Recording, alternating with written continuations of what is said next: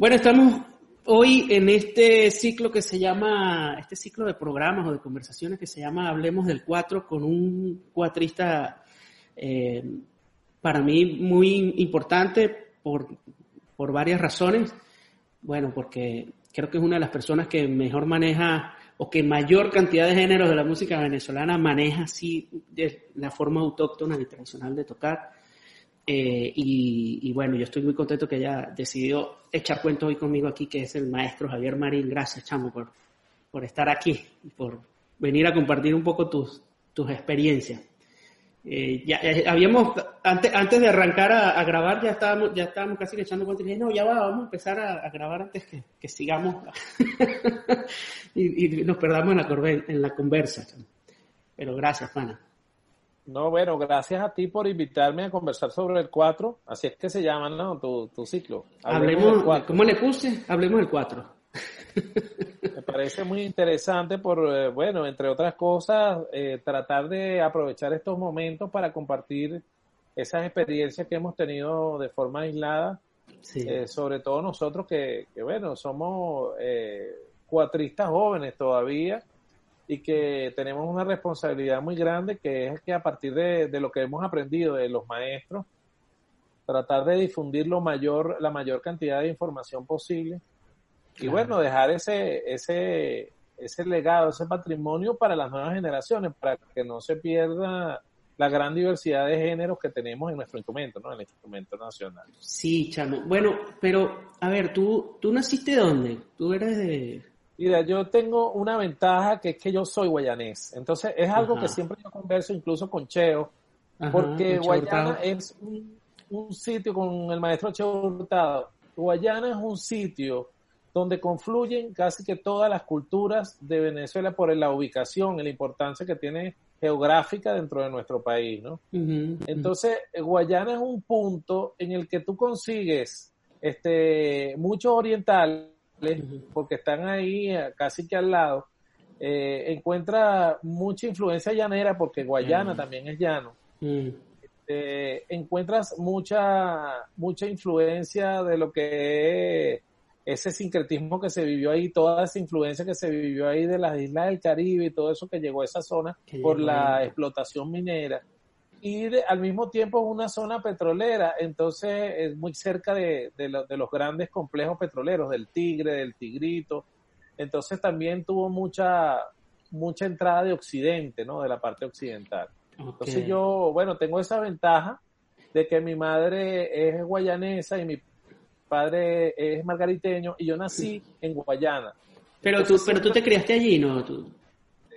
No, yo nací ahí y viví mucho tiempo en el Tigre, que si nos ponemos a ver como es también una capital importante de la vieja Venezuela por el auge petrolero también. Mm, bueno, imagínate, en el Tigre había todo eso junto, más, más, más, todos los americanos que venían a trabajar las petroleras y todo eso. Era una cultura muy, muy efervescente, una fiebre de petróleo, de oro negro increíble. ¿no? Bueno, ahí tuvo la primera oficina de este, la primer campo petrolero que existió en Venezuela. Claro. Y pero entonces, entonces tú bueno, te vas a Caracas, muy niño. Una etapa primaria, mi primaria, que tiene que ver con la, con la infancia, ¿no? Yo estuve ahí hasta los nueve años. Ok.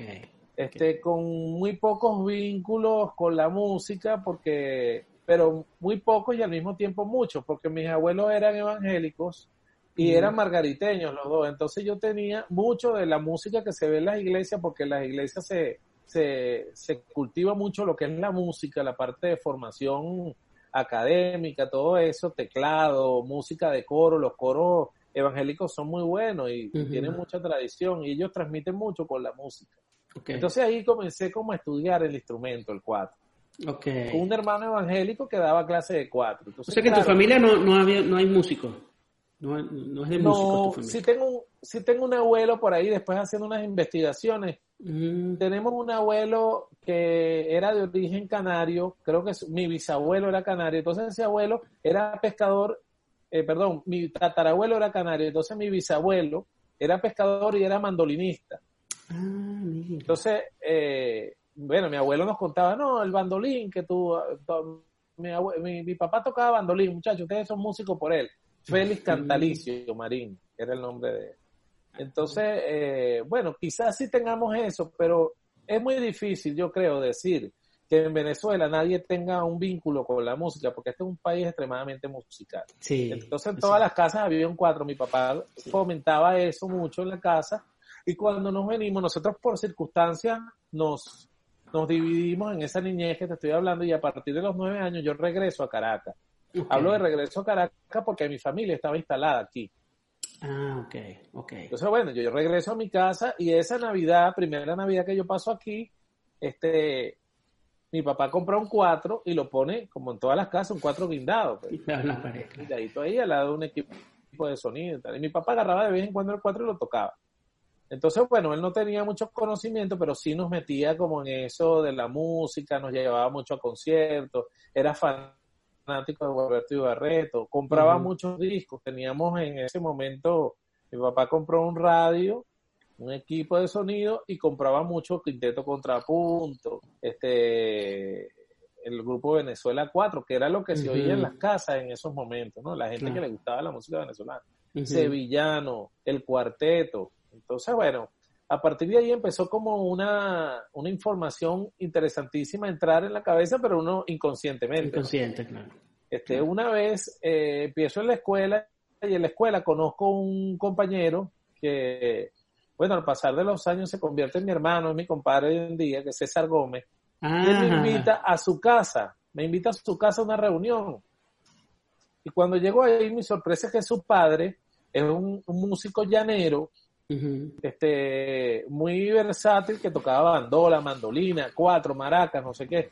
Y entonces me dice, ah, bueno, nosotros teníamos una posibilidad de hacer una actuación en un acto del colegio. Y yo digo, yo toco cuatro, en realidad yo me sabía dos acordes. Pero yo digo, yo toco cuatro. Entonces llegué a, casa del señor Ángel Vicente Gómez, que es realmente mi primer maestro de cuatro. Ah, sí. Y él me dice, sí, yo te voy a enseñar. Y bueno, es un docente con un, bueno, ya jubilado, pero con, mucha experiencia. En ese momento ya era un maestro de escuela. Entonces, realmente él fue el que me pone un cuatro eh, o sea, Ángel, el papá de, Ángel es el papá de, César. De César Gómez, sí. Ah, ok. ¿Y él era tu profesor en la, en la, escuela? Él fue mi primer maestro de cuatro, de hecho. Después que yo llegué con aquel conocimiento precario que tenía, él me sienta en una silla y me dice, mira, estos son los acordes, esta es la relativa menor de tal acorde, vamos a tocar esta canción. Y era un método muy interesante, por eso es que te hablo de la formación pedagógica de él. Él era maestro de escuela, él tenía un método muy interesante, porque él, él supo canalizar esa energía que yo tenía. Él supo canalizar esa energía para hacer, para que yo, eh, para obtener unos resultados conmigo muy rápido. ¿Me entiendes? Entonces él me decía, por ejemplo, era una forma lúdica de aprender y al mismo tiempo yo lo acompañaba él, entonces iba desarrollando la parte la parte auditiva, ¿me entiendes? Nunca, nunca toqué solo. Ok, ok.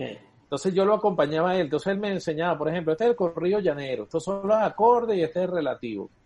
Este, mañana te tienes que saber estos acordes. Ah, pero era así diario, clases diarias. Diario, yo iba todos los días después de colegio, nosotros estudiábamos en las tardes. Y yo fui ah. prácticamente para él, yo hoy en día, pues analizando la cosa, yo fui un experimento porque sus hijos, que él tenía cinco hijos, ninguno tocaba cuatro. Imagínate. Entonces los chamos estaban ahí y se quedaban un poco locos con que, con la idea de que un extraño llegara y estaba tocando el cuatro allí. Entonces se empezaron a entusiasmar con la música a partir de eso. O sea, mm. prácticamente yo creo que yo fui el primer alumno que él tuvo formal. Y él ah. demostró ahí las habilidades que tenía para enseñar, porque era un docente bárbaro. Que no sabes lo que te cuento. Él me daba una lección hoy y me decía, mañana te tienes que saber esta lección. Si tú no te sabes esa lección mañana, yo no te doy más clases. yo decía, presión, ¿no? Claro, pero, pero realmente eso era muy fácil para mí. Y yo creo que eso fue lo que él detectó. Claro. Entonces él dijo, no, nada, este chamo ya de ayer para hoy se aprendió el acorde, entonces yo no lo voy a destemplar. Yo voy a usar mantengo ahí la presión. Yo mantengo la presión para que, bueno, él fue mi maestro durante seis meses. Vamos a que en seis meses ya yo me sabía todos los acordes. Imagínate. Y una vez pasado ese tiempo, yo empecé a ser su cuatrista. En su conjunto llanero. Él, pues sí, tocábamos con él, pero en fiesta, no teníamos con toques afuera ni nada. Entonces ya, eso ya empezó lo que era ya conocer el repertorio. Este, él cantaba muy bien, entonces yo lo acompañaba. en una de esas parrandas, él dejó una mandolina en la casa y Pedro la agarró. Y al ah, día siguiente, y, entonces algunos, algunos inicios de la mandolina él, y entonces ya la semana siguiente mi papá le había comprado una mandolina, pero, o sea, Pedro Marín, que es mi hermano. Entonces, a fin de cuentas, él fue una, una pieza fundamental en que nosotros fuéramos músicos y lo teníamos ahí en el mismo edificio. Su hijo estudiaba conmigo en la escuela y bueno, lo teníamos ahí, para, era un docente. Y hasta ese momento era eh, música llanera, digamos, centralmente. Música sí, él, él se aventó un poquito lo que era el merengue y, un merengue, sí, un poco genérico y y algunas formas de lo que, por ejemplo, la gaita se tocaba, pero no era así muy experto en eso. De hecho, eh, eh, el maestro Vicente Gómez es un maestro que goza de tanta humildad, es una, es una muestra de humildad increíble que en algún momento me dijo, mira, yo quiero ahora que tú enseñes a tocar a mi hijo, a César. A Enséñale tú ahora. Sí, enséñale tú ahora los ritmos y tal, de las cosas que tú has aprendido conmigo. Y entonces, claro, él también utilizó esa, esa camaradería que había de amigos, de, niños, para que yo intentara influenciarlo a él y entonces entre los dos comenzamos a ser alumnos de él y seguíamos tocando con él. y entonces una vez que ese tiempo pasó, que no me acuerdo bien, él me dijo, bueno, ahora tú tienes que ir a estudiar con otra persona. Claro. Que te enseñe a leer música, que te enseñe otros ritmos. Ahí es cuando César y yo, en ese momento decidimos buscar otras opciones y encontramos una escuela que se llamaba, era una escuela del CONAC, de la Comisión Nacional de Cultura, que quedaba en Santa Mónica. Ahí llegamos y bueno, conseguimos una profesora, ahora no recuerdo su nombre, que fue la que con el libro de los hermanos Chirinos nos empieza a meter lo que es en el cifrado y otras otras, otras formas musicales. Ok, ok, ok. Ahora, ¿en qué momento, en qué momento, bueno, a ver si no me, si me estoy saltando mucho, pero ¿En qué momento ingresas tú? O sea, yo creo que para ti ha sido muy importante, no sé, tú, tú me dirás, el hecho de, participar en los talleres de cultura popular de, Fundación Bigot, ¿no? Eh, claro. Eso, eso abrió un poco tu compás como cuatrista, ¿no? Como músico. Sí, pues, porque fíjate una cosa, cuando nosotros entramos en esa escuela que te hablo del CONAC, eso eran cursos programados que tenían muy corta duración Mm, Pero tuvimos la ventaja de conocer otros músicos. Por ejemplo, Chuito Rengel, Jesús Rengel era maestro en esa escuela. Ah. Él daba clase de bandola llanera.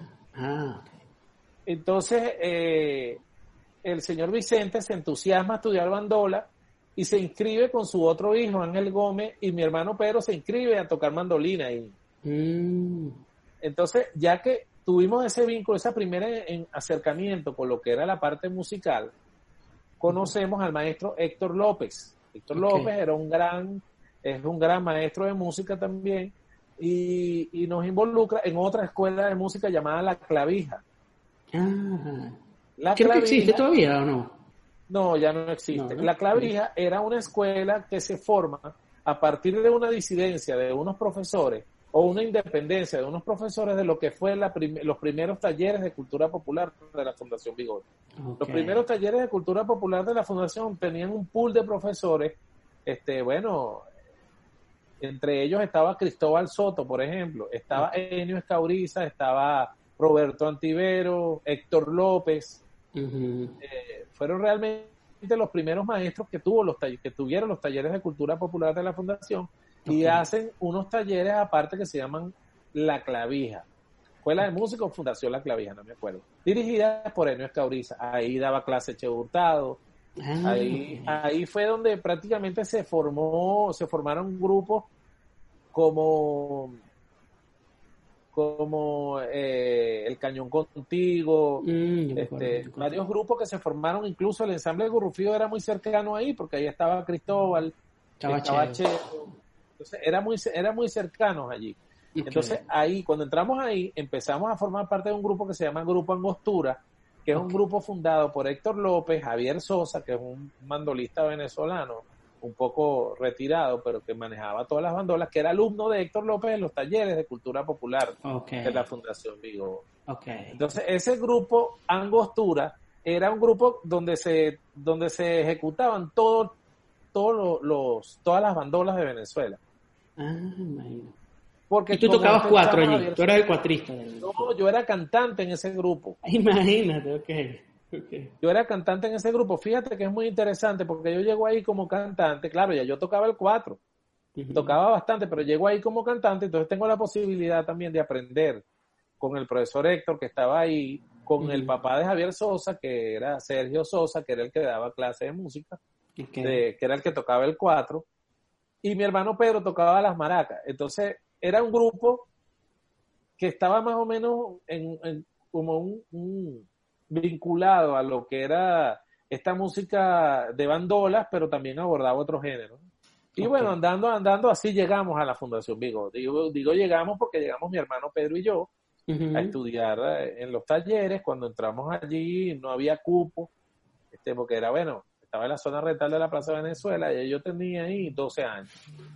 Y era, era un boom en ese momento. O sea, yo creo que eh, de una forma u otra viviste el, como uno de los mejores momentos de, lo que fue Fundación Vigo. Sí, porque la Fundación Vigo venía de, tener un espacio muy pequeño en la zona de Plaza Venezuela que se llamaba Pro Venezuela, que quedaba cercano al metro, que era un espacio muy pequeño donde realmente eh, fue donde arrancaron los talleres, ¿no? Pro Venezuela. Una vez que, que hay esta disidencia de profesores, yo estoy viviendo en paralelo esas dos realidades, porque me reúno con los profesores, los ex profesores de los talleres en la clavija y al mismo tiempo me inscribo en la Fundación Vigo. Claro. Entonces me inscribo en la Fundación Vigo, no había cupo, pasó ese año y al año siguiente es cuando nosotros conseguimos entrar. Y es cuando entramos, bueno, en ese momento este, yo me inscribo a estudiar el 4 y después Pedro se inscribe a tocar, eh, estaba ya estudiando bandola con, con el maestro Juan Esteban García, que era un, Imagínate mandolista, un maestro que llevaban cada cierto tiempo a dar clase allí. Y todo esto era por la influencia que teníamos del grupo, porque la bandola central prácticamente nadie la conocía, la bandola guaribera. La conocimos gracias a ese grupo, Entonces Pedro empieza a estudiar mandolina y bandola guaribera con Juan Esteban García y Héctor López. Okay. Yo empiezo a estudiar cuatro con Ricardo Sandoval. Ese es mi primer maestro. Porque esa era la cátedra que él tenía. Él tenía la cátedra de cuatro en la Fundación Vigo. De hecho, tú montaste un video en estos días de un encuentro con mandolas venezolanas. Sí, exacto. yo los acompaño ahí. Yo era alumno de Ricardo en ese momento. Ah, imagínate. ya yo tenía 14 años, ya 15 años, ya yo era alumno de Ricardo. Entonces ah. Ricardo es el que me llama a mí e Ismael, que ya me conocían porque ahí conocían. Que también era profesor allí de Bandola Llanera. Entonces sí, eh, realmente la Fundación Vigo colocó, o sea, bajó de aquel, de aquel terreno celestial, porque era así, porque uno veía a Che Hurtado, era un carajo que estaba por encima de cualquier contacto. ¿Cómo hacías tú para hablar con Cheo? Si Cheo era el cuatrista, bueno, el cuatrista de ese momento era Hernán Gamboa. Pero, ya Cheo, ya estaba haciendo sus primeras grabaciones, ya estaba tocando, pero Cheo era el cuatrista de un solo pueblo. Es verdad. Entonces, con un solo pueblo estaba Ismael Querales. Ok, claro. Y entonces Ismael Querales era maestro en la Fundación Vigo. Eh, che Hurtado dio algunos talleres en la Fundación Vigo, pero de forma intermitente. ahí había varios maestros de cuatro. Estaba Daniel Gil, que es una importante referencia entre los maestros de cuatro por, por el conocimiento también que tiene de, de, los géneros, sobre todo del occidente del país, porque en esa época, se, entonces claro, eso es algo muy interesante, porque fíjate, en esa época hubo un quiebre, gracias a la, a la creación de los talleres de cultura popular, hubo un quiebre en lo que veníamos escuchando en la música venezolana, que era el, el formato de cuarteto, el formato del trío de sevillano, el formato de Morela Muñoz, el formato Los que acompañaban que sea Lilia Vera, Cecilia, era como ese mismo formato siempre, ¿no? Guitarra, mandolina. Cuatro, guitarra, mandolina, cuatro, piano el 4 tenía un papel importante allí. Pero eso es lo que yo llamo una época donde, el, donde la música venezolana se cuadriculó en cuatro géneros. Mm. Entonces, allí yo creo que es donde está la parte importante de una, de una institución como los talleres de cultura popular. Porque ¿qué pasó ahí? Ahí eso era algo de lo que uno conocía, pero aparte de eso, tú podías estudiar otros géneros como el calipso, Exacto. Tú podías aprender esa bandola guaribera y tenías a Juan Esteban, que era una referencia no solamente en la interpretación de la bandola, sino del cuatro.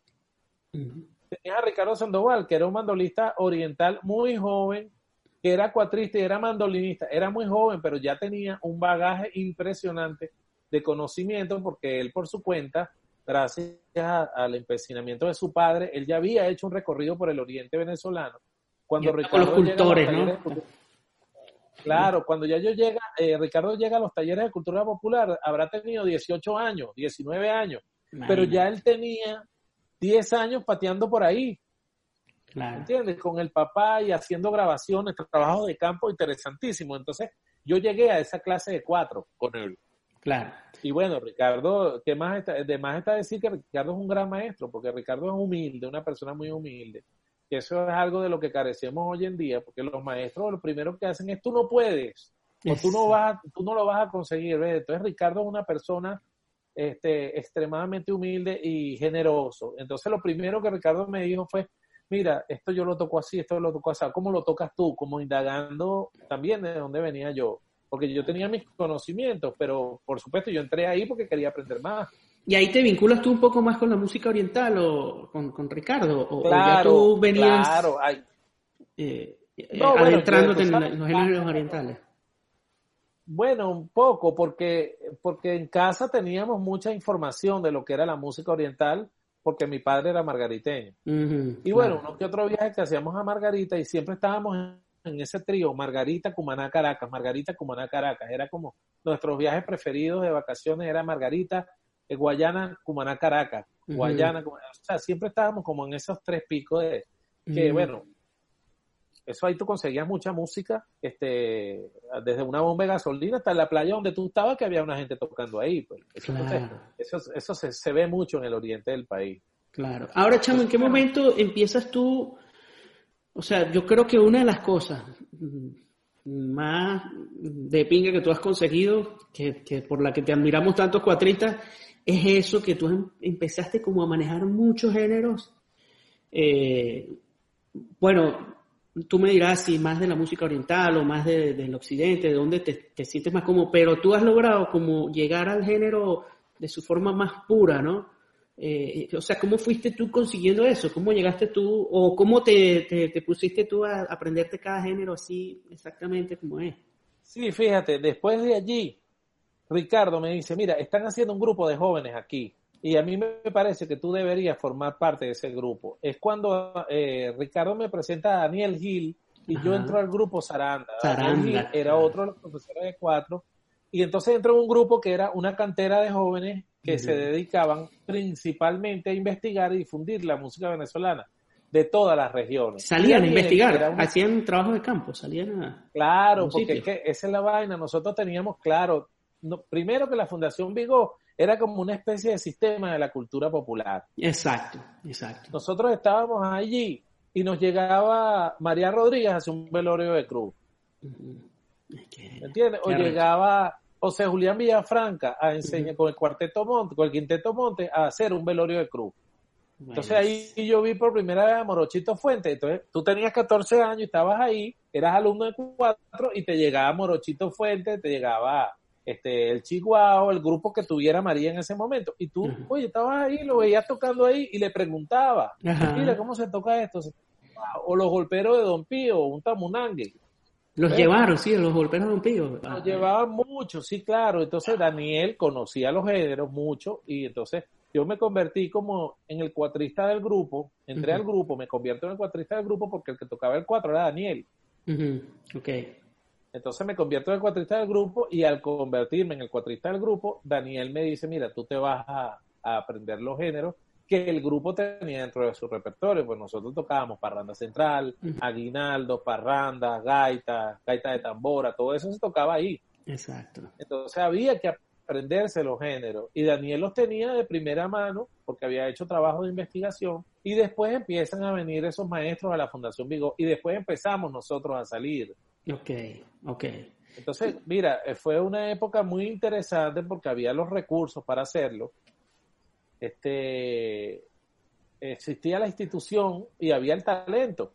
Había el profesorado y había el talento. Había, no te estoy hablando eh, de, 10 alumnos, te estoy hablando de 200, 300, 400 alumnos que se estaban formando al mismo tiempo en lo que era, aparte de cuerdas, mandolina, bandolas, percusión afro-venezolana, que era algo también muy novedoso porque se conocía muy poco.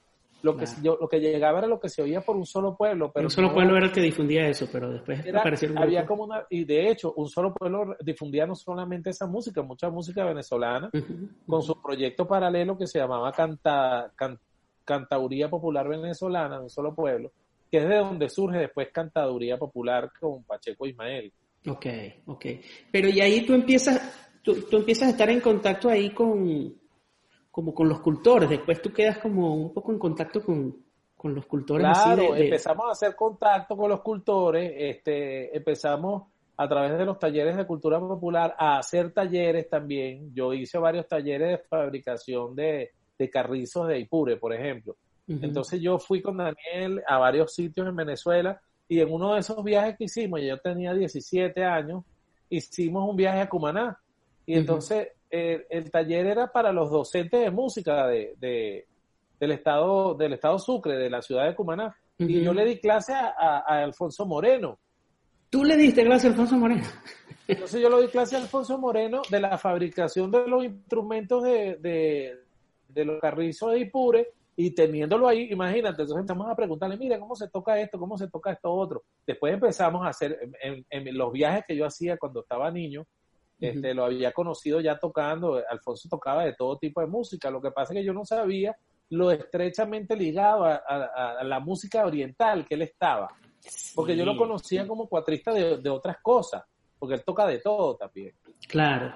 Claro, no, y que para quien, para quien no sepa, Alfonso yo creo que es el, el cuatrista, bueno, para mí uno de los más emblemáticos de la música oriental, es uno de los tipos que... Sí, sí, pero yo estoy hablando de los años 90, donde realmente esa música no era tan conocida. Exacto. La música oriental que se conocía era Gualberto Ibarreto y Hernán Marín, que era un cantor, este, bastante, bueno, habían dos cantantes muy conocidos, Gualberto Ibarreto y Renzo Nazaret sobre todo en el oriente. Y entonces surge un cantor que es Hernán Marín, que es el, cantor, bueno, joven, que empieza a incorporar esta música ya un poco más eh, específica de la música oriental, como es el, estribillo oriental, cosa que Gualberto no abordaba mucho en sus discos, porque lo que abordaba Gualberto más que todo era eh, los merengues, las jotas, todo esto. Pero esta música, el cotorreo oriental y el canto oriental de estribillo, esto es Hernán Marín el que se involucra en eso, claro. el que eso, y Alfonso era el cuatrista de Hernán.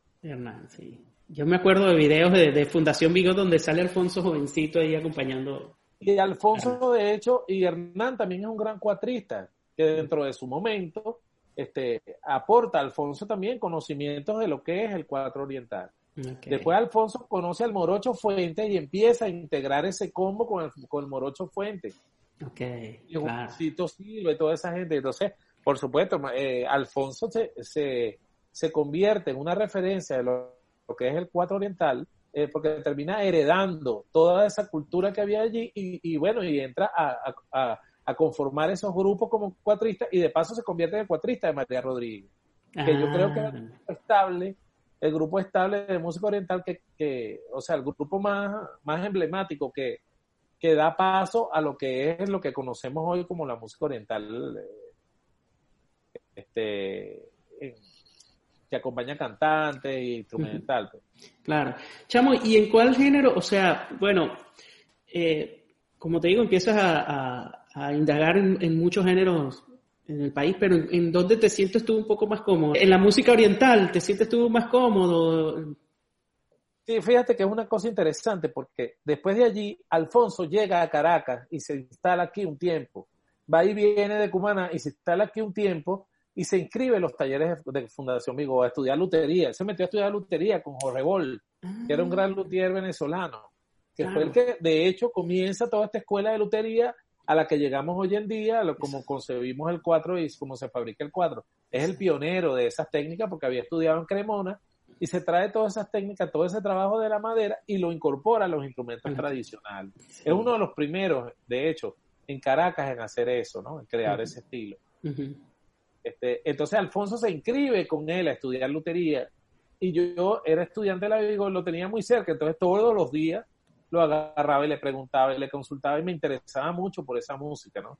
Entonces, bueno, tenía Daniel como, como una referencia importante en lo que era toda la otra música, la, la música central, la música este, occidental, todo lo que es la música de Lara, Yaracú y Falcón. Entonces Eso Daniel lo maneja súper bien, Daniel Gil, ¿no? Claro, yo pienso que es uno de los pocos maestros que existen, o hasta hoy en día, que conocen bien lo que es las características de esos instrumentos, la afinación, los toques, dependiendo de la zona. Y eso lo aprendimos con él muy bien, porque además de, una forma, como teníamos un grupo, era algo lúdico, y entonces él, terminó armando un grupo en el que él se iba desincorporando. Y él se paraba al frente y entonces al rato llegaba y decía, chamo, suena impresionante. Lo que ustedes están, éramos unos carajitos y estábamos tocando tamunangue y golpe larense y él ya no estaba. Entonces logró ahí eso.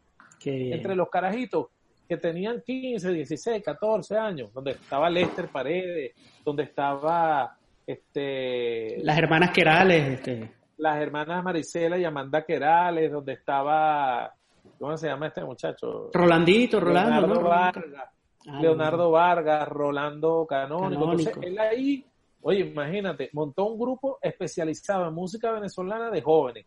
Mm. Entonces, bueno, yo, yo mm. considero que a partir de ahí fue cuando yo me entusiasmé por, por investigar esos géneros, partiendo principalmente de la música oriental, porque tenía el mayor exponente de, ese momento allí, que era Alfonso Moreno, en el 4, y tenía a, una de las máximas referencias de la música occidental, Lara, Yaracú y Falcón, del otro lado que era Daniel. Entonces ya de ahí para adelante, ya lo que me, me quedaba, me quedaba, oye, me quedaba eh, el occidente, la parte alta, me quedaba el Zulia, que, te digo, este, yo reconozco mucho a los cuatristas zulianos por lo que tú dices, lo que hablábamos antes de comenzar la grabación, es algo súper interesante lo que se desarrolló allá. Sí. Y felizmente no es algo que ha sido difundido, porque, eh, bueno, ellos guardan eso con mucho celo. Sí, sí, sí. es como una especie de cofradía de gaiteros que, bueno, guardan con mucho celo. Yo he aprendido cosas de forma autodidacta, pero no he tenido un maestro que me, que me haya dicho, mira, esto se toca así, este es un golpe nuevo, golpe bien. Eso es algo que yo he aprendido por mi cuenta. Sin embargo, siento que eso es uno de los géneros poco explorados por mí, que me falta muchísimo por aprender. Eh, gracias al grupo Candela y, y, que yo conocí muy, muy cercanamente a, a, Justo Montenegro y, a Jesús Morillo, que eran los que estaban allí en el grupo Candela, que era el, grupo, como decir, un solo pueblo, pero allá en, el estado Zulia. Ellos hicieron una labor impresionante de recopilación de esos géneros, gaita de Santa Lucía, gaita de furro, gaita de tambora. Entonces con ellos yo aprendí un poco más allá, ah. incluso géneros que los mismos zulianos no conocen. Exacto. La danza. Entonces íbamos con, con los grupos porque después entré a un grupo un poquito más formal en la Fundación Bigot, que era un grupo de ya de gente adulta, que era el grupo Pasar Calle, donde se, se reforzó todo, todo ese trabajo que venía haciéndose de formación, se refuerza y entonces ya específicamente se crea un grupo para, eh, para interpretar esos géneros, ¿no? Ok. con ese grupo viajábamos mucho a Maracaibo. Yo conocí a Rafael Rincón González. Rafael Rincón González me enseña a mí cómo tocar la contradanza. Imagínate, Entonces, y es un creador de ese estilo. Entonces, yo tuve esa ventaja. Y bueno, volvemos al cuento de que, de que los talleres de la Fundación Vigo nos daban esa ventaja, ¿no? Claro, tú, de Daniel tuvo que hacer por sus propios medios. Claro, claro. Tú fuiste un afortunado en ese sentido, pienso yo. Tuve la suerte de estar en el momento preciso y, con la edad precisa también, ¿no? y con los tipos, ¿no? Y conocer a los tipos que son... Y, eh, bueno, sí, tú, y grandes maestros que no tenían mezquindades. Porque, bueno, hay muchos cuentos. Gente que dice, no, yo no te voy a enseñar cómo es la vaina. O tú ya, tú no estás para eso, ¿me entiendes? O, o, cosas así, yo no tuve eso. O sea, realmente que, que la gente con la que yo me formé, este abrieron la mano con toda generosidad para que yo aprendiera. Y bueno, por supuesto, a partir de ahí vino la otra parte que fue profundizar en eso que había aprendido, tratar de sistematizarlo para enseñarlo y desarrollarlo. Entonces yo, yo podría decirte, mira, eh, Héctor, estos géneros los conocí yo de primera mano, pero yo los desarrollé. ¿Por qué los desarrollé? Bueno, porque me dio curiosidad y me atreví a hacerlo. sí, de lo que me enseñó Alfonso de la música oriental. Yo desarrollé un propio estilo. Claro, también eso no es una cosa estricta que se deba tocar así. Es que la música no es así. La música no es así. No es así. Exacto. Entonces, sí, claro, si nosotros nos quedamos en eso y decimos es que es así, bueno, está bien, eso es válido, pero no es lo lógico porque cada cuatrista, por ejemplo, tú con tu información, tú puedes aportar también a ese género. Sí, y como ya tú tienes un conocimiento de raíz de ese género, entonces, bueno, tú puedes decir, mira, yo a partir de aquí voy a crear, pero voy a crear dentro de este estilo, sin salirme del estilo, sin que me suene otra música. Claro. Y bueno, yo creo que también ya yo tengo 42 años, pana, entonces yo tengo 20 y pico de años tocando el 4, entonces yo pudiera decir que sí, que yo me he atrevido a incorporar cosas este, que estaban dentro de esa raíz, pero bueno, yo las desarrollé pues con el tiempo. Y las sistematicé para poderlas enseñar. Claro. Que es otra cosa que me parece a mí, este, oye, que es un, que es un obstáculo muy fuerte. ¿Estás dando clase ahorita? ¿Tú, bueno, no es que estoy dando clase, me gustaría retomar eso y me gustaría formar gente.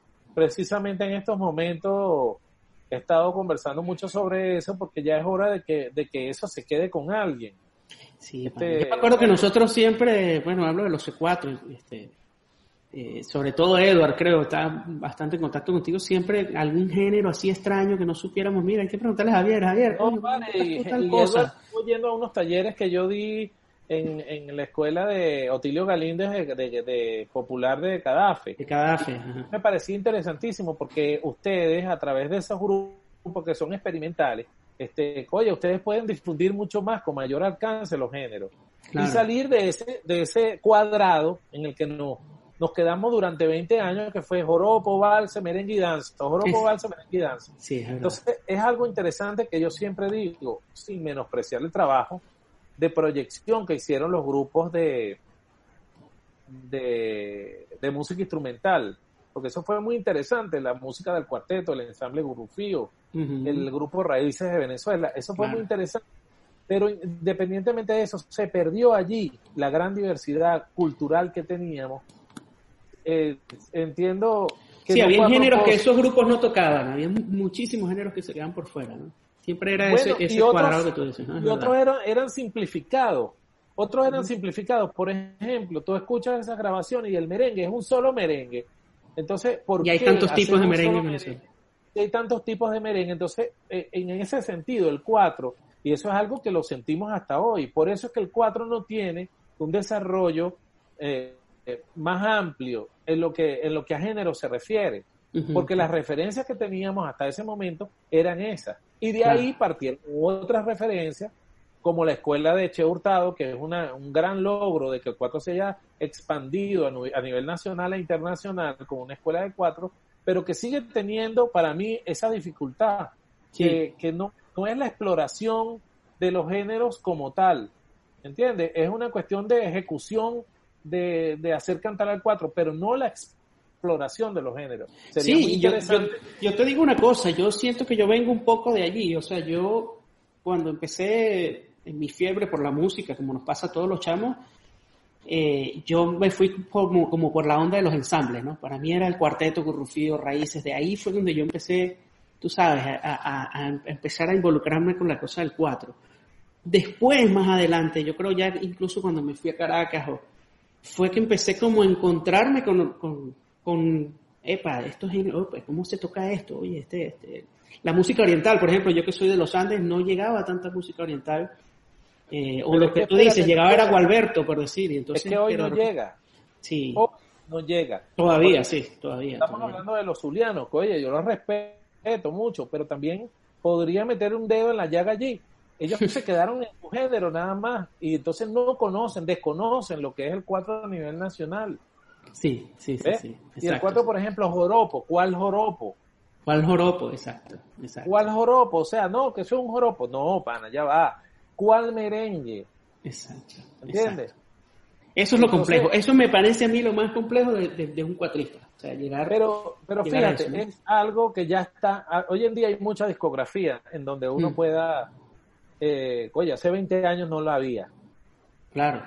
Y, bueno, el internet ayuda también en muchas cosas, hay bastante. Y hay, bueno, hay acceso a, todo esto que tenemos aquí. Tú puedes navegar y buscar joropo oriental, los joropos estribillados. Oye, eso hace 20 años tenías que conocer a Alfonso Moreno, ¿me entiendes? Exacto, tenías que ver a María Rodríguez a Morochito tocando con ella para tú poderte poner a tocar un joropo oriental. Ahora no, ahora hay esa ventaja. No entiendo por qué no se ha dado ese salto. Y qué rico sería, por ejemplo, que un cuatrista hiciera un disco, por ejemplo, cuatrista solista, hablando de esto. Eh, un cuatrista como tú o Edward, coño, un disco de música, de un tema en específico, de un género en específico, pero con sus diferentes variedades. Por ejemplo, merengue coño, tú puedes hacer un disco de merengue para el cuatro solo, pero que se sienta que es merengue oriental, que es merengue larense, que es merengue caraqueño, que es merengue lagunero, dentro del mismo disco. Y que tú tienes que desarrollar, ¿me entiendes? El lenguaje de cuatro solistas, que es muy interesante. Claro. Ahora, claro, hablando un poco de eso, eh, hiciste un disco hace algunos años que, que lo llamaste así cuatro acompañado y te das un paseo, bueno, por cualquier cantidad de géneros, ¿no? bueno, la intención de ese disco fue precisamente dejar una información que yo manejaba que no estaba, realmente no estaba grabada en un disco como tal para el 4. Estaba en todos los discos de música venezolana, por supuesto. Tú agarras un disco de pasacalle, ahí hay unos géneros que no, no son comunes de oír. este, tú agarras un disco del Morochito Fuente, ahí hay música oriental, ¿me entiendes? Exacto, Entonces, ¿qué, hice, qué, qué pretendía hacer yo? Colocar eso en un disco, tratando de hacer con eso un registro sonoro de los géneros que yo manejaba, a mi manera de tocar, eso es otra cosa, absoluto. Esto no es absoluto, o sea, de repente yo, yo el otro día monté la parranda de San Pedro, este, como yo la aprendí en el pueblo de Guatire, y una persona de Guatire me dijo que no era así. Entonces yo, bueno, es válido, por supuesto. De repente yo la aprendí con una persona y él la aprendió con otra, porque eso es otra cosa que tenemos en la música venezolana. que de una casa a otra varía la vaina. En Cumaná mismo. Exacto. Tú vas a Cumaná y en Cumaná mismo te dice que la J no es así y al lado, la casa al lado, la J es así.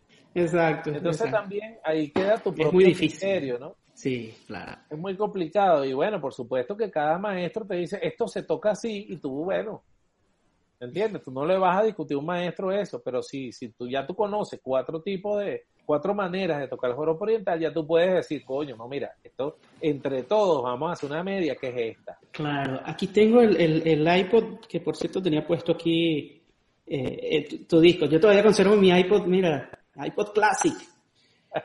Entonces aquí tiene, bueno, este, bueno, contradanza, joropo con estribillo, guaraña, Ajá.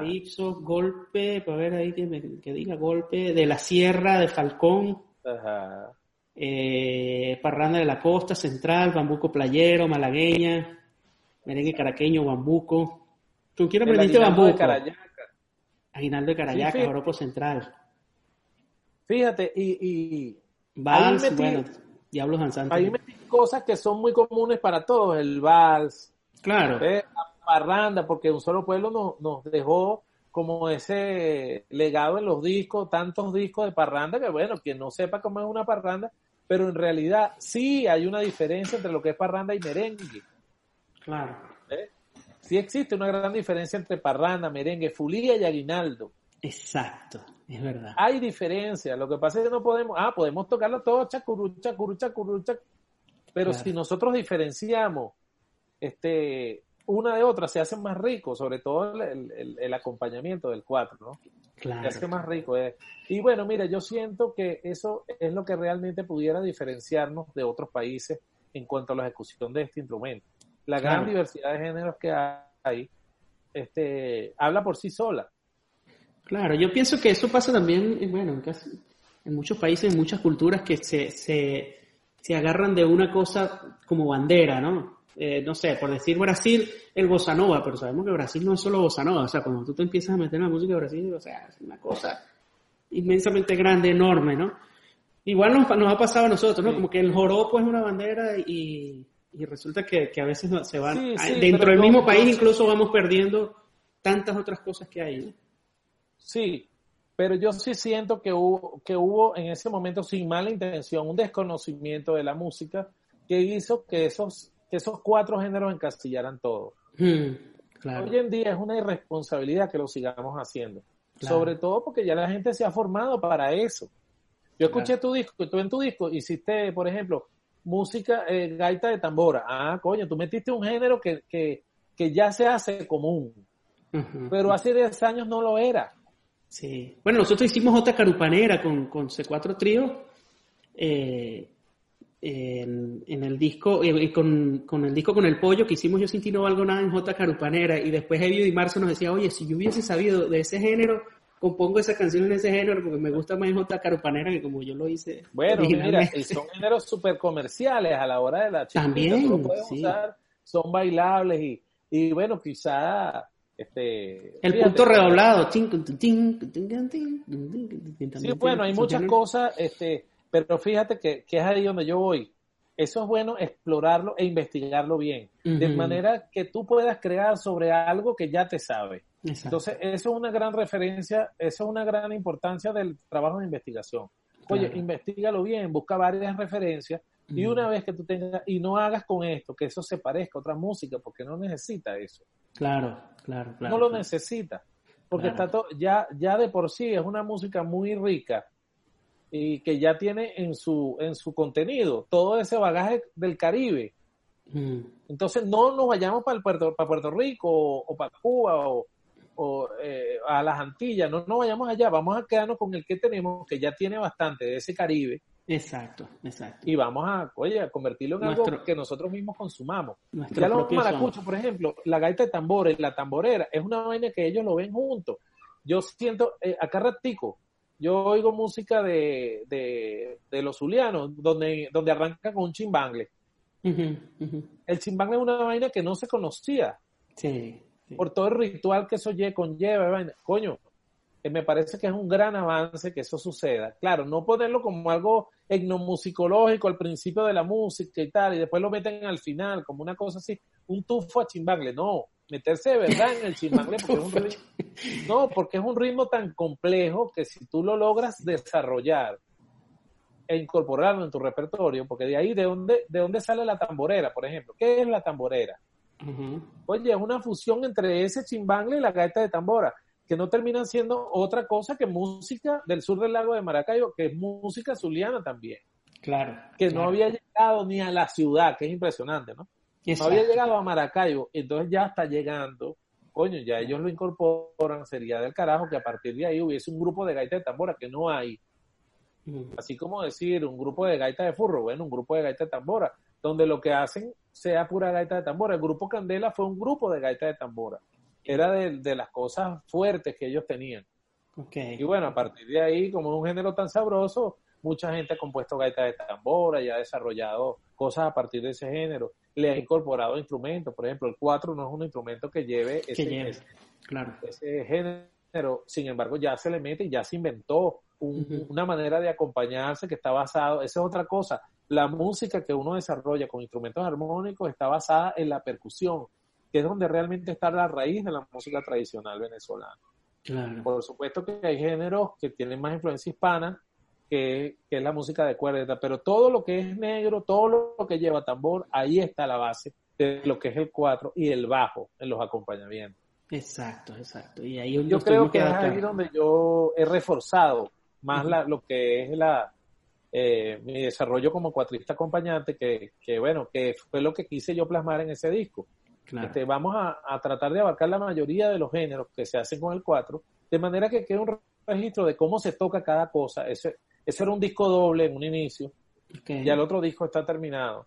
Que ¿Ah, lleva un respaldo. Sí, lo que pasa es que no lo he, no lo he sacado, lo voy a sacar próximamente. sácalo, por favor. sí, claro, pero está en esa misma onda, ¿me entiendes? Un disco como si estás oyendo un disco de lo que tú tocas habitualmente, pero colocado en un disco, ¿me entiendes? Joropo oriental, joropo llanero, joropo central, joropo con mandola, joropo con arpa, cantos de velorio, son cosas que todo eso lleva a cuatro, pero ¿quién lo sabe? Sí, sí, sí, sí. Lo sabe la gente del sitio. Sí, eso, eso. Para ese disco me voy a, me voy a aventurar a meter una gaita de furro. Oye, tengo que meter una gaita de furro. Bueno, la tocaré a mi manera, seguramente me hagan psiqueterillar. No, imagínate todo el desarrollo que, ha tenido eso y también los diferentes... Con eso pasa exactamente lo mismo que veníamos hablando hace rato. El de aquí de esta casa lo toca así, el de esta casa lo toca así. Y es más, los gaiteros, eso me he ido enterando poco a poco que se, se empeñaron en eso. O sea, Barrio Obrero toca la gaita así, Cardenales toca la gaita así, no sé quién toca la gaita así. O sea, cada grupo. Entonces, bueno, muy bien. imagínate El, cuatrista gaitero. Bueno, hace, hace unos días hablé con, con Ricardo Aguirre, el pelón Aguirre, y él me dice, bueno, yo me tuve que aprender la forma como tocaba Cardenal, la forma como tocaba Coquibacoa, la forma como tocaba Barrio Obrero, o sea, porque cada grupo interesante. buscaba tener su personalidad en el cuatro además. Claro, no, pero es que el cuatrista era una pieza fundamental y el tamborero también y el furruquero también. Y era como el que marcaba, era como el que cuando alguien escuchaba decía, ah, ok, eso es barrio obrero, porque tal, porque el cuatro está tocando de tal y tal forma, ¿no? Exactamente, es muy interesante y qué bueno que eso se esté dando ahora. Fíjate, tantos años más tarde se está dando ahora, no era una cosa que existía antes. Bueno, chamo, eh, eso es muy interesante y de repente tú como cuatrista dices, mira, yo, yo me sé el tumbado de Barrio Obrero, porque es que yo me quiero aprender, me gustó ese. y no, no pasa nada, tú no tienes por qué saberte los cuatro, ¿entiendes? y yo decir, yo toco el cuatro a la manera de Alfonso Moreno. Exacto. Exacto. Oye, Alfonso Moreno es una referencia, pero detrás de él habían una cantidad de cuatristas. Claro, eh, claro. ¿Quiénes fueron las referencias de él y todo eso? Claro. Que fueron sus referencias que están muy poco documentadas, pero sí existe la, documentación. Entonces ahora sí veo como, como, este, bueno, con mucha, con mucha eh, preocupación que no hayan escuelas de cuatro, que no haya gente formándose en estos géneros, sobre todo en la música oriental, por ejemplo, por decir algo con, el maestro Alfonso Moreno, que es una leyenda viva, es una persona que está ahí, la tenemos ahí, está vivo. Mm. Este, hay que difundir más eso y hay que sistematizar eso para que la gente lo pueda aprender. Yo siento que con el 4 pasa una cosa que todos aprendemos un poco a destajo y todo el mundo aprende un poco a guataca y dale para adelante y ves una clasecita con uno y una clase con otro, pero en realidad no hay lo que tú dices, una sistematización una sistematización de manera que de ahí tú puedas aprender una técnica y partir de ahí a desarrollar algo propio. Eso tiene como que sus pros y sus contras, me parece a mí, porque también entonces eso ha dado como que nadie se parece a nadie, me parece. O, sea, como que cada cuatrista toca un poco a su manera. Eso, por un lado, puede tener la desventaja de que no, no, no nos ceñimos a una cosa. Y por otro lado, bueno, hay como mucha diversidad. Pues pero tenemos la suerte de que, de que la referencia está viva. Sí, claro. Entonces, bueno, ahí está la referencia, ahí están los discos. Hmm. Y si a partir de ahí tú quieres generar eh, tu propio estilo, está bien, pero ahí están los discos. Claro, claro, Y yo siento que, bueno, es muy interesante. Y este tipo de encuentros que tú estás propiciando se está dando en la mandolina, la bandola, hmm. con con este esta situación que nos está tocando vivir, estamos dando, estamos ampliando el compás para esto y es, muy interesante. Para, sí, claro. Para hablar, para compartir este tipo de cosas que de repente antes no lo hacíamos porque nos veíamos directo en un toque y ahí era saludo y ya. pero, pero la verdad es que aquí es donde está realmente la riqueza y tenemos que aprovechar este momento para, para que queden plasmadas estas cosas por ahí. Para difundir todo esto y para aprender estas cosas también y, y divulgarlas. Claro, chamo. por ejemplo, los cuatristas que ahora no están en Venezuela tienen una labor importante de difusión de nuestro género, de nuestros estilos en el cuatro. Tratar de no parecerse a lo que estamos viendo allá. Tratar de llegar allá, sí, cómo no, tú tienes que, que, adaptar tus sonoridades, pero, pero tratar de mostrar lo que tú tienes yo creo que eso es una labor muy importante de la gente que está afuera. Sí, sí, sí, sí. Este, dar a conocer nuestra música como ella es, porque si no fuese así, la música brasileña no se hubiese internacionalizado o la música mexicana no se hubiese internacionalizado. O sea, ellos no buscaron parecerse claro. a, otras músicas. Entrar con, con, lo que ellos tocan. Tú hoy en día vas a Brasil, sí, la bossa nova. La bossa nova es un género respetado y conocido en Brasil, pero no es la música brasilera que ellos consumen. Sí, exacto. No es la música que ellos consumen. Entonces, creo que bueno, consumirla dentro y después proyectarla afuera con, con estos aliados que tenemos, como tú, como Jorge, como Edward, que tenemos aliados. Imagínate, por ejemplo, Edward está en Colombia. Sí, Edward está aprendiendo muchísimas cosas allá en Colombia. Muy bien, pero fíjate, Edward tiene una responsabilidad grandísima porque Edward no es Edward. Edward, es el joropo venezolano que está allá. Sí. Entonces allá hay joropo llanero, sí, cómo no, pero Edward está allá y hay joropo llanero, y hay joropo oriental, y hay joropo central, y Edward está allá. Claro. Que él tiene una labor impresionante allí porque él tiene que difundir lo que él conoce de aquí. De manera que él es el joropo venezolano allá no sé si tú me copias la idea. Igual ustedes. o sea, oye, porque el joropo llanero, sí, bueno, lo compartimos, chévere, lo hay allá y lo hay aquí, pero ¿dónde está el joropo oriental en Colombia? ¿Dónde está el joropo central que, que, Eduardo central en Colombia? Que él tiene un trabajo con eso eh, más o menos avanzado. Claro. Entonces, bueno, me parece que él tiene una, una muy buena responsabilidad, una grata responsabilidad. Está viviendo, estamos viviendo un momento histórico porque él está allá y es como un embajador del cuatro allá. Exacto. Este, igual que ustedes, pues, están en Estados Unidos, no sé qué. Creo que tenemos esa, esa, esa principal labor, tratar de mostrar nuestra música como es para que la gente la reconozca y que en algún momento puedan decir, así como tú dices, mira, esta vaina es mexicana, Exacto. esta música es mexicana, tú vas a decir, mira, eso es venezolano.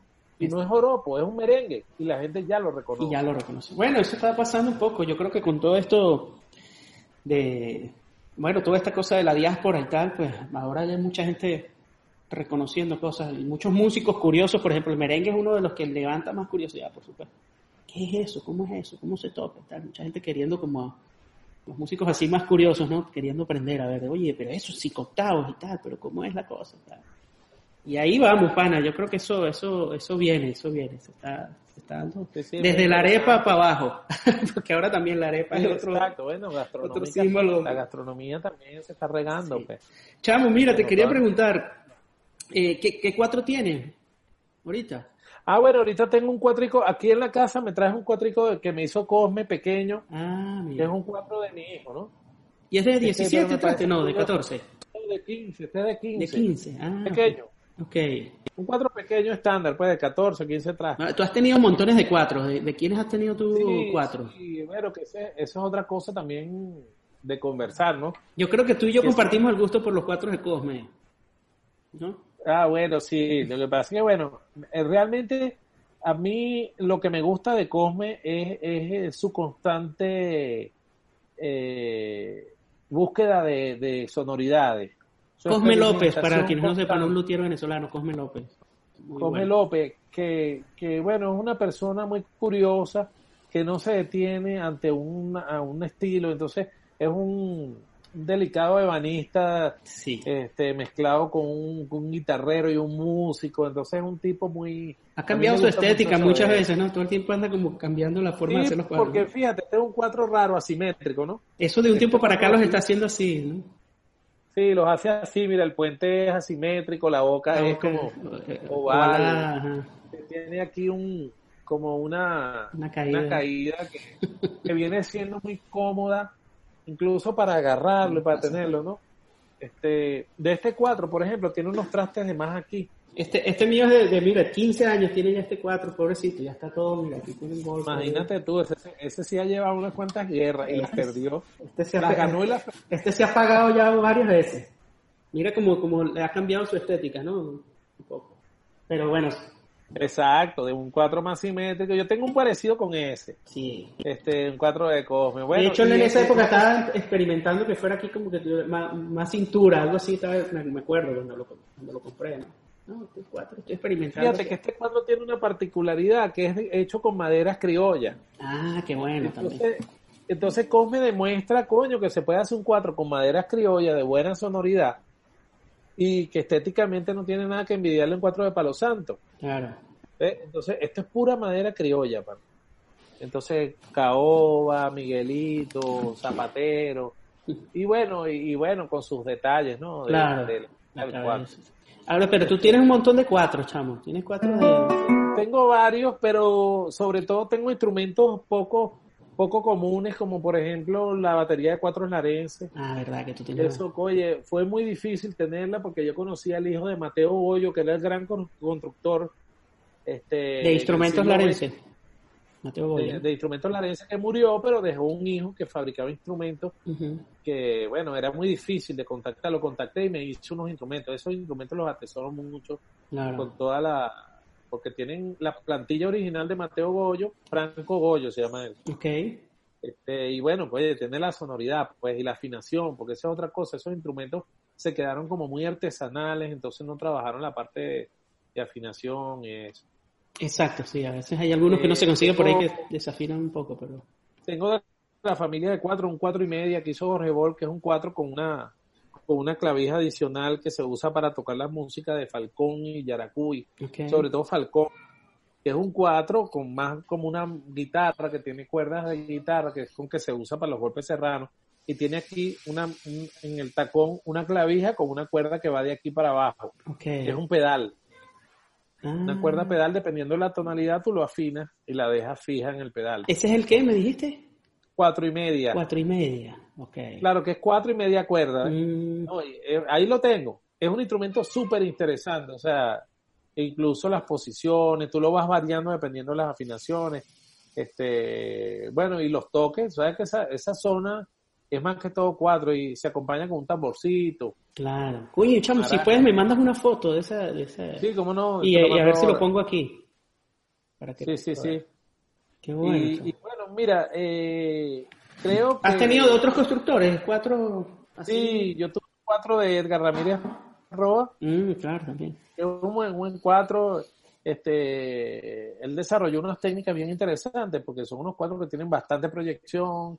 Pero la caja es este, pequeña, ¿no? La caja es más pequeña. Y una caja pequeña. Entonces, bueno, él desarrolló unas técnicas muy interesantes. Tuvo un cuatro de él.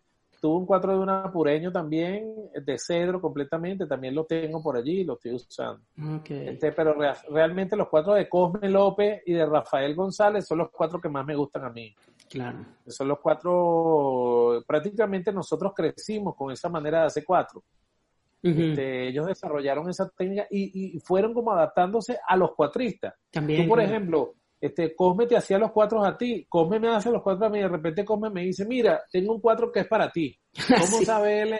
porque él sabe cómo le gustan a uno los instrumentos, entonces él se adaptó también al instrumentista. Sí. Pienso que es parte de la vida de la música venezolana la manera eh, el, que existan constructores de este instrumento. Claro. Es como yo siempre converso, ¿qué hacemos con, con 10 bandolistas si en la zona de donde se, donde se toca esta bandola no hay un constructor de bandola. Exacto.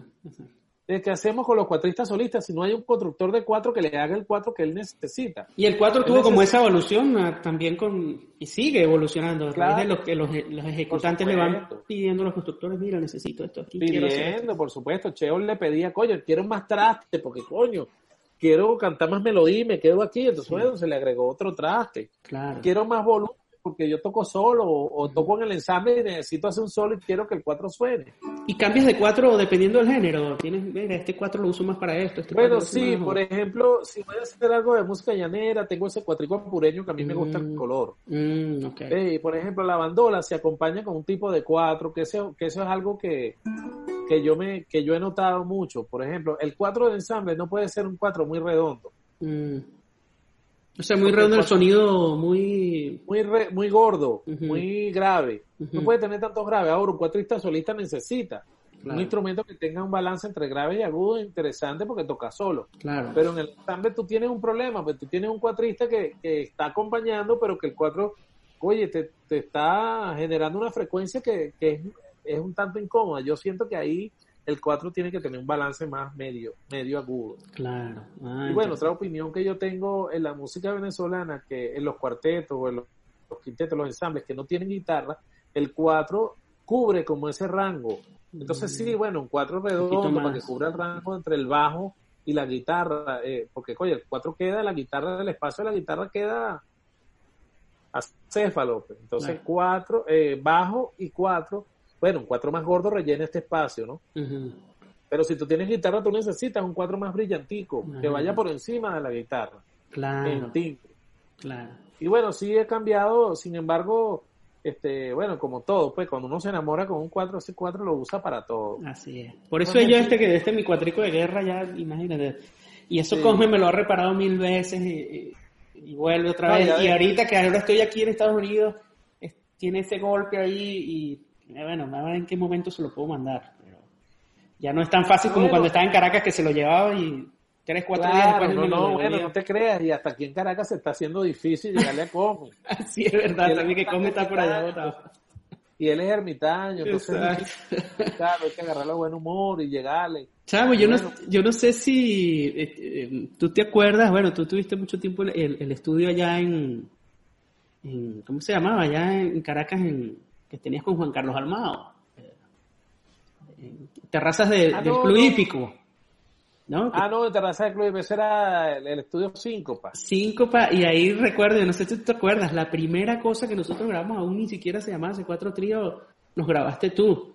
hicimos como un demo, grabamos como unos tres o cuatro temas, ¿no? ¿Te acuerdas de eso? Claro que sí. Nos asesoraste incluso en muchas cosas. Mira, que se hizo una, era un cuarteto, ¿no? Era un cuarteto, éramos cuatro cuatristas, ¿verdad? Estaba Rafael Martín. Eran cuatro cuatristas y bueno, sí, ahí se hizo el demo con el que ustedes, por cierto, en estos días conseguí una grabación de esa vez. ¿En serio, pana? Coño, pásamela. Yo, yo tengo esa grabación, pero no la tengo digitalizada. Se, se quedó allá en mi casa en Caracas en, disco. Tengo que, buscarla y, traerla. Este, ahí está. Bueno, lo que pasa es que es como una versión de Que Callaba Marera de Jorge Glenn, ah, que, fue la versión que él grabó para el disco de, de, La Siembra del 4 de ese momento, por la que él ganó. Exacto, exacto. Eh, y esa, esa estuvo, fue una de las piezas que ustedes grabaron. Porque es que nosotros hacíamos como dúos, tal, entonces creo que él hizo de que cada manera con algunos de los otros. algunos de ustedes. Sí, sí, sí. Bueno, eso está grabado ahí, sí, mira, fue así, yo me acuerdo que ustedes fueron y hicieron su primer demo ahí, y de ahí yo creo que fue que surgió, surgió la idea de hacer un disco, ya con ese demo ustedes fueron y consiguieron que le hicieran los discos. Sí, exacto, aquí les va, escuchó esas cosas y aquí les fue el que nos echó la mano. Exacto, entonces no, no, sí. está acordando en de eso, coño, ahora que con Javier fue que, grabamos aquella Noventa y tanto. Eso no, eso es 2000, 2004, 2005. 2005, 2006. Imagínate. Sí, por ahí. Bueno, pana, coño, qué buena conversa, chamo. Tenemos que conversar más seguido. Este, bueno, mira. gracias por todos los datos, pana.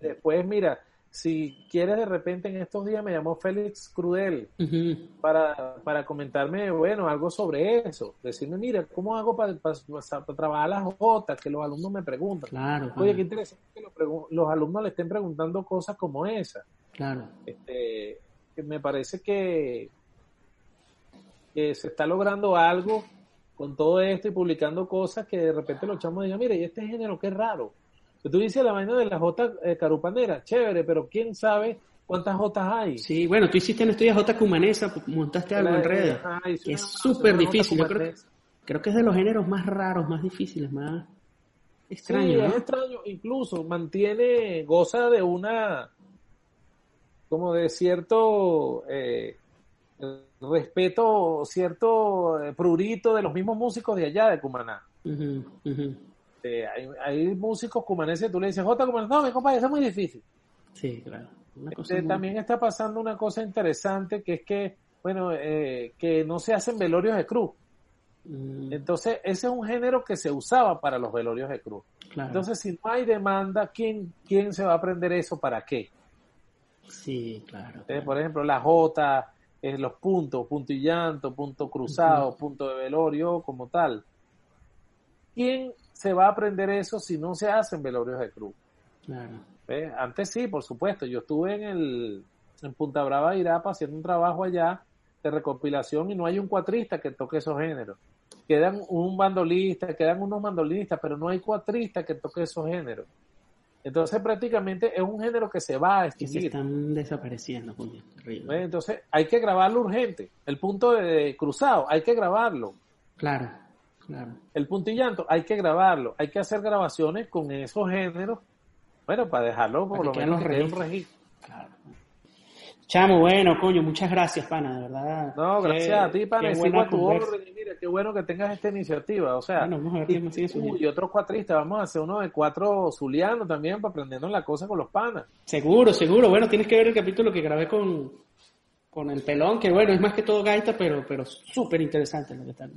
Exacto, bueno, estoy a la orden. Pero bueno, por aquí estuvimos con Javier Marín, espero que hayan disfrutado esta conversa y por aquí también yo voy a tratar de poner enlaces, links y cosas para que las referencias que tú digas la gente vaya y, y le dé ahí. Así que, bueno, esto fue un ratico aquí de conversando con Javier Marín en Hablemos del 4. Chao. Ey, ey, ey, no se vayan, que después que nos despedimos esta conversa siguió y aquí les dejo esta ñapa. Pero tiene la cabeza como piedra de roder, el sapo quisiera ser un tiene la cabeza como piedra de roder, sapo que ya va y se bien, sapo que ya va y se va, arrecho, arrecho, arrecho, es un merengue larense, güey. Claro, chamo. Y en las campanas de San Juan. Ellos le llaman merengue a eso. no, pana. Ellos no le llaman merengue. Mm. Pero es un merengue. Te pones a ver un merengue porque ellos lo diferencian del golpe. Ellos no te dicen que es un golpe. Claro, es que también nosotros nos encasillamos con que el merengue tiene que ser así.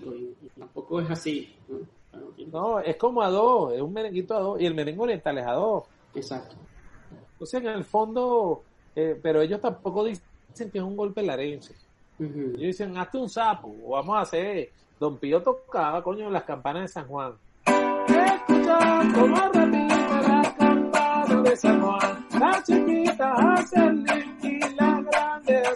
Y y la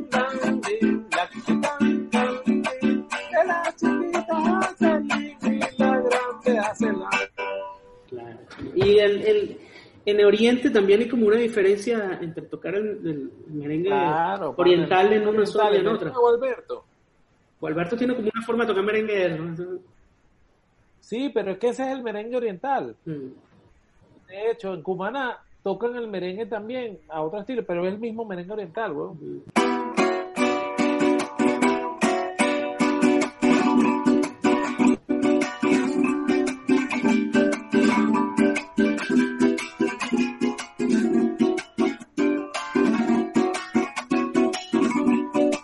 Entiendes? O sea, el, el eh, eso no es un merengue caraqueño, pero yo puedo tocar la beca llegó Coño, pero lo maté, weón.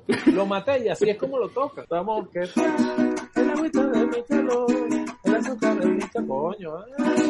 El azúcar de mi calor, el azúcar de el consuelo de Dios. Y tiene a que lo grabó. Sí, sí, sí, eso sí está. Sí. ¿Y cómo tocarías tú el, el, el merengue de Larense? el merengue larense tipo caraotero o algo así, ¿no?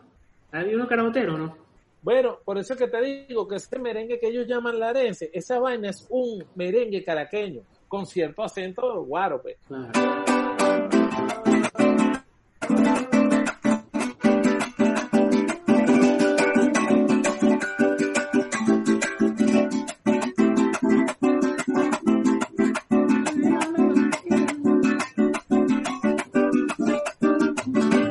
Ese Gavilán Trabalengo, es un merengue caraqueño, Ay, Gavilán Trabalengo, tú ya no vino para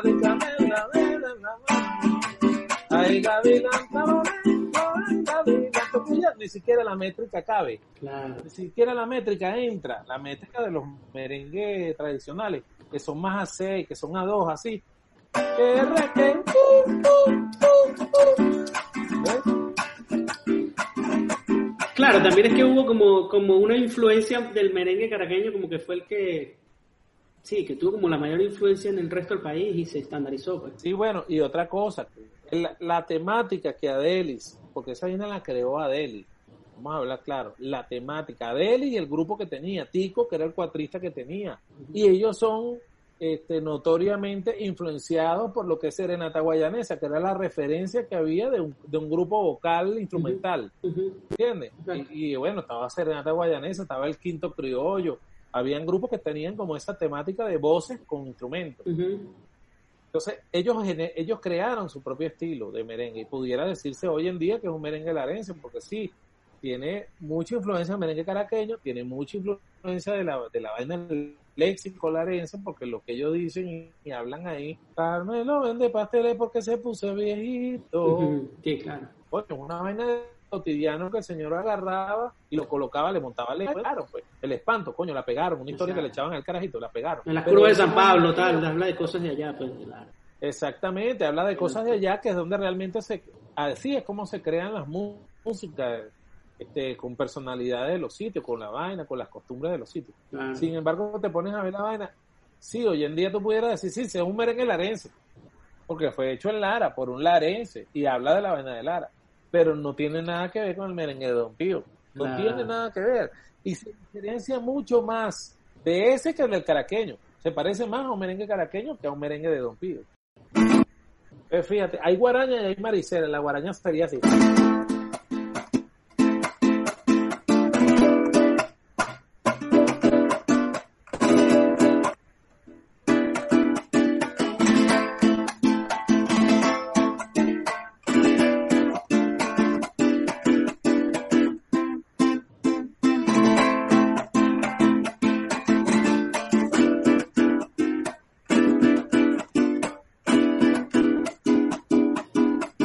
Marisela.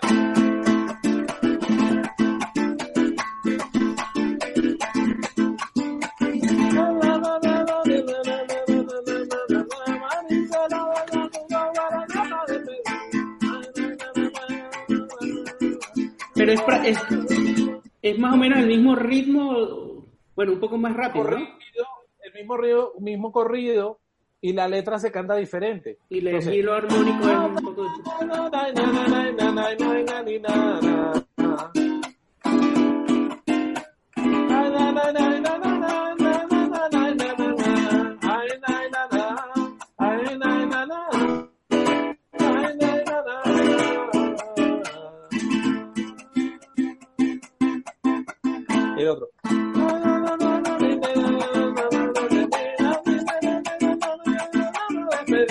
hacer la cuarteta completa. Mm.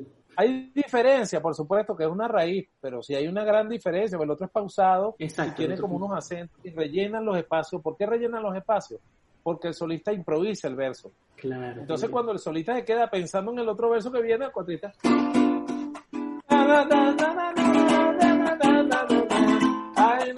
Y el coro es corrido, pues. Okay. Coño, rechísimo. ¿Y la Jota Cumanesa que tocaste en estos días, un pedacito? Bueno, fíjate, esa es una vaina. Incluso yo estaba haciendo, como tratando de, de, encadenar esa vaina con otros géneros, eh, sobre todo lo que nos llegó de, de, Canarias, porque yo estoy seguro que eso tiene mucho que ver con esa vaina canaria. Hay otra Jota por ahí que encontré una grabación con María, que es más canaria aún. Ajá. Que esa la voy a montar dentro de poco. Te voy a pasar la grabación para que la veas por ejemplo, la vaina de la J Comanense hay dos cosas que yo considero que son esenciales. Una, esa combinación de acordes da una sonoridad. Eso es una sonoridad que si no tiene esos acordes ya no es. Sí, como que ya no suena. Coño, tú tienes que, es la novena herida, que eso es una vaina, coño, es un acorde este, que no es común para el 4. Y para un género Para nosotros ahorita sí, pero te estoy hablando, coño, que un campesino tocando una J te hacía esa vaina y te hacía un sí entonces te tocaba, coño, te tocaba. Este es un C7, weón. Sí, exacto. Dejando la, la, séptima de arriba. Dejando la, aquí.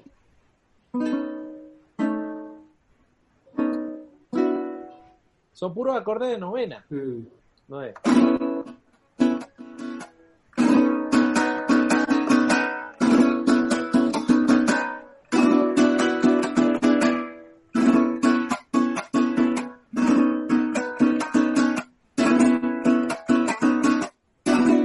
Entonces yo, a partir de eso, generé otras vainas que se pueden hacer. Coño, ya tú estás el revolucheo, ya tú puedes hacer. Ya tú puedes hacer. Porque, porque este es el básico. Y tú puedes hacer.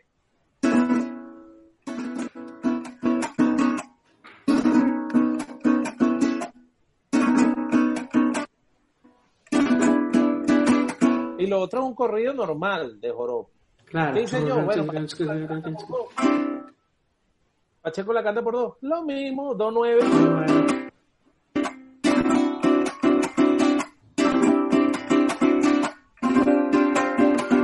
Y si la canta por mí es lo mismo, pero la gente no sale de aquí, weón. Oye, no, pana, montalo por el tono que sea, claro, el solista, la melodía como sea. También tú puedes agregarle cosas a eso. La parte corrida tú la tocas como tú quieras. Coño, es como un estribillado. El señor se le oye así.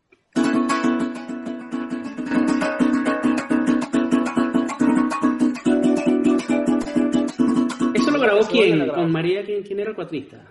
Eso lo hizo un cuatrista llamado Luisillo, que no me acuerdo el apellido de él. Que coño, pana, de hecho los orientales hoy en día dicen que era Luisillo era un dios del cuatro, María lo decía. Coño, María es, eh, Luisillo era el dios del cuatro, todo eso tumbado de Jota. Y vaina era Luisillo. El estribillo oriental tocado por como era, era Luisillo. Fue el carajo que enseñó al Morochito cuando Morochito agarró la vaina que se muere Atanasio Rodríguez, Chihuahua.